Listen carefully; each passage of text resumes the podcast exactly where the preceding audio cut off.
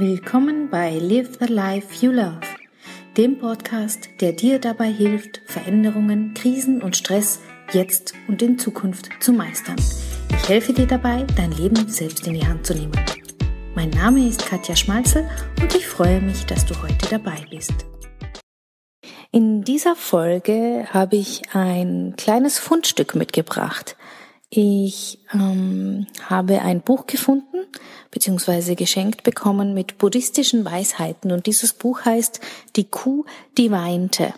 Und ich habe dort drin eine Geschichte gefunden, die ich unbedingt vorlesen möchte, die ich dir mitgeben möchte und die eine neue Sichtweise ist auf die Dinge, wie wir mit schwierigen Lebenssituationen umgehen mit all den Dingen, die wir uns nicht ausgesucht haben und die uns einfach passieren. Die Geschichte heißt eine Wagenladung voller Mist. Im Leben gibt es immer auch unangenehme Dinge, wie beispielsweise Klassenletzter zu werden. So etwas kann jeden überkommen. Der einzige Unterschied zwischen einem glücklichen Menschen und einem deprimierten besteht in der Reaktion auf Unheil. Stellen Sie sich jetzt vor, dass Sie mit einem Freund einen herrlich entspannten Nachmittag am Strand verlebt haben, und als Sie nach Hause kommen, entdecken Sie, dass irgendjemand eine ganze Wagenladung voller Dung direkt vor Ihrer Haustür abgeladen hat. Über diesen Misthaufen sollten Sie Folgendes wissen. Erstens, Sie haben ihn nicht bestellt. Es ist nicht Ihre Schuld. Zweitens, Sie haben ihn jetzt am Hals. Niemand hat gesehen, wer ihn abgeladen hat also können Sie auch niemanden auffordern, ihn wieder wegzubringen. Drittens, er ist dreckig, widerlich und ekelhaft. Sein Gestank zieht langsam durch Ihr ganzes Haus und ist so unerträglich, dass Sie kotzen könnten. In dieser Metapher steht die Wagenladung voller Mist für all die traumatischen Erfahrungen, die das Leben über uns auskippt. Genau wie bei der Mistladung müssen wir auch drei Dinge über die Katastrophe in unserem Leben wissen. Erstens, wir haben sie nicht bestellt. Wir fragen, warum ich? Zweitens, wir haben sie am Hals. Keiner, nicht mal unsere besten Freunde kann sie uns wegnehmen, obwohl sie es vielleicht versuchen.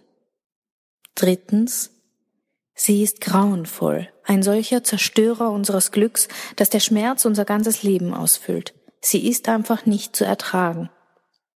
Wenn man eine solche Wagenladung voller Mist am Hals hat, gibt es zwei Möglichkeiten darauf zu reagieren. Die erste besteht darin, dass wir den Mist mit uns herumschleppen. Wir stecken etwas davon in unsere Taschen und unter unser Hemd. Ja, wir schütten sogar etwas davon in unsere Hosen. Und wenn wir dann mit diesen Miststücken herumlaufen, stellen wir fest, dass wir eine Menge Freunde verlieren. Sogar die besten Freunde scheinen sich nicht mehr so oft sehen zu lassen. Den Mist herumtragen ist eine Metapher für das Versinken in Depressionen, für negative Gedanken oder Wut. Eine ganz natürliche Reaktion auf Widrigkeiten des Lebens. Aber wir verlieren viele Freunde, und es ist ja völlig verständlich, dass sie nicht mehr viel mit uns zu tun haben wollen, wenn wir dauernd wie sieben Tage Regenwetter herumlaufen.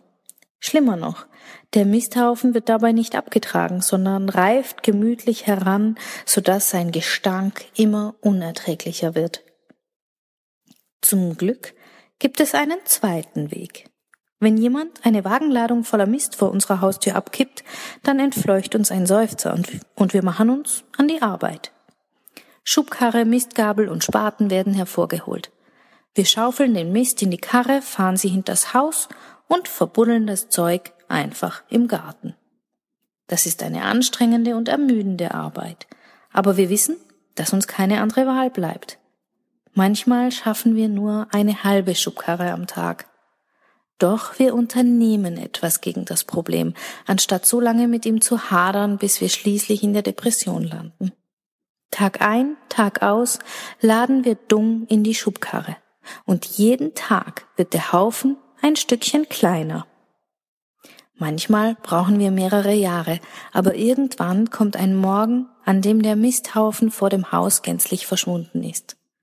Außerdem hat sich in einem anderen Teil unseres Gartens inzwischen ein wahres Wunder ereignet.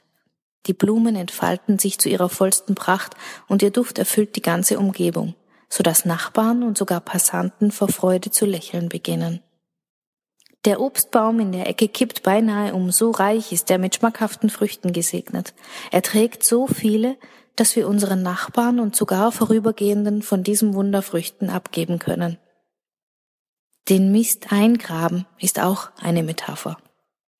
Damit heißen wir das Unheil als Dünger des Lebens willkommen. Die Arbeit müssen wir schon allein erledigen. Keiner kann uns dabei helfen. Aber wenn wir den Mist Tag aus und Tag ein in den Garten unseres Herzens eingraben, können wir langsam den Berg voller Schmerz abtragen. Vielleicht werden wir dafür Jahre benötigen, aber der Morgen wird anbrechen, an dem wir den Schmerz in unserem Leben nicht mehr sehen und merken, dass sich in unserem Herzen ein Wunder ereignet hat. Blumen der Güte stehen in voller Pracht. Der Duft der Liebe erfüllt die Umgebung unsere Nachbarn, unsere Beziehungen und sogar die Menschen, die am Garten vorübergehen. Dann neigt sich der Baum der Weisheit in der Ecke zu uns herab, überladen mit den süßen Einsichten in das Wesen des Lebens. Wir verteilen diese köstlichen Früchte großzügig. Und sogar der zufällige Passant kriegt welche ab, auch wenn wir das gar nicht beabsichtigt haben. Wenn wir den Schmerz der Tragik erfahren, seine Lektion gelernt und unseren Garten angelegt haben, können wir bei großen Tragödien einander umarmen und einfach sagen, ich weiß. Und der andere wird begreifen, dass wir ihn wirklich verstehen. Das Mitgefühl setzt ein. Wir zeigen ihm die Schubkarre, die Mistgabel, den Spaten und ermutigen ihn zu grenzenlosem Eifer. Wir könnten diesem Menschen allerdings unmöglich helfen, wenn wir nicht schon zuvor unseren eigenen Garten bestellt hätten. Die Moral von dieser Geschichte könnte folgendermaßen lauten.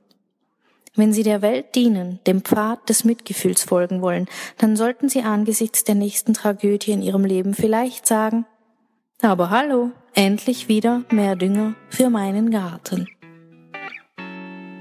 Herzlichen Dank fürs Zuhören. Mein Name ist Katja Schmalzel.